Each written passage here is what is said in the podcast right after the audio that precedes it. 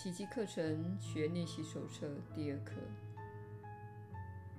我在这房间、街上、窗口、此地所看到的一切，对我所具的意义，完全是我自己赋予的。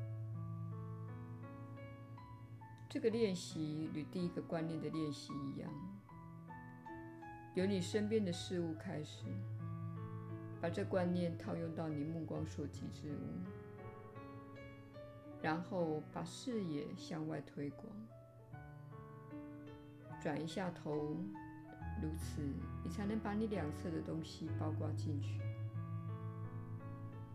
如果可能，不妨转过身去，把这观念也套用到你背后的事物上。选择对象时，尽量保持一视同仁的态度，不要特别专注在某一物上，也不必太刻意的包罗眼前的一切，否则你会制造不必要的紧张。只需要相当快速且轻松的浏览一圈，尽量不要因着事物的大小、明暗、颜色、材料。或是对你重要的程度而做分别取舍。目光落在何物，便就地取材。不论是身体，或是纽扣、苍蝇，或是地板、手臂，或是苹果，都以同样轻松的心态去练习。运用这观念时，只有一个原则。就是你目光落在何物，那便是练习的对象。无需刻意加入某件东西，但切勿将某些事物故意排除在外。耶稣的引导，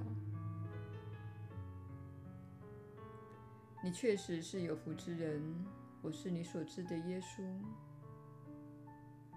很高兴你再次与我同在。这些课程的设计是为了转化你内心的基本运作模式。你可能不了解这些模式，看不出其重要性。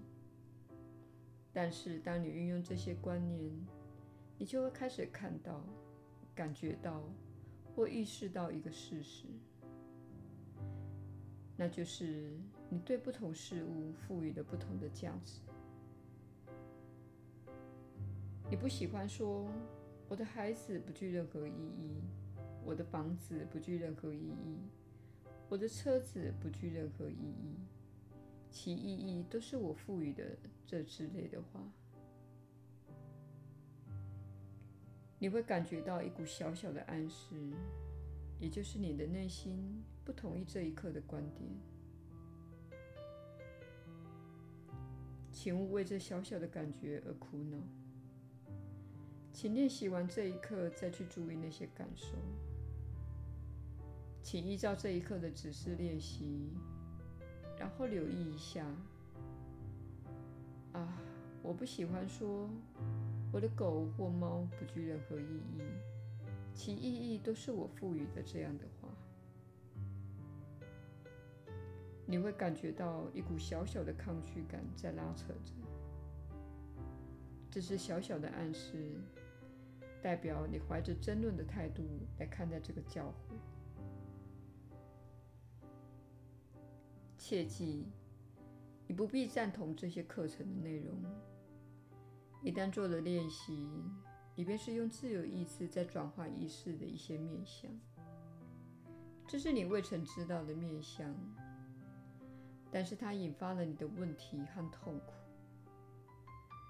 那些小小的抗拒感，正显示出你内心有一些东西在作祟。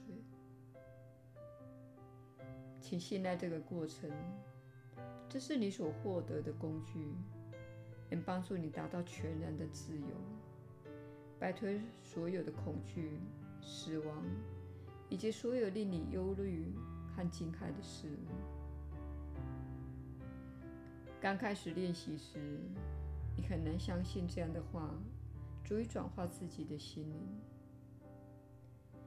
但是请放心，你正在学习最强力且最有转化力的课程。这是你在此时可以运用的教材。我是你所知的耶稣。我们明天再会。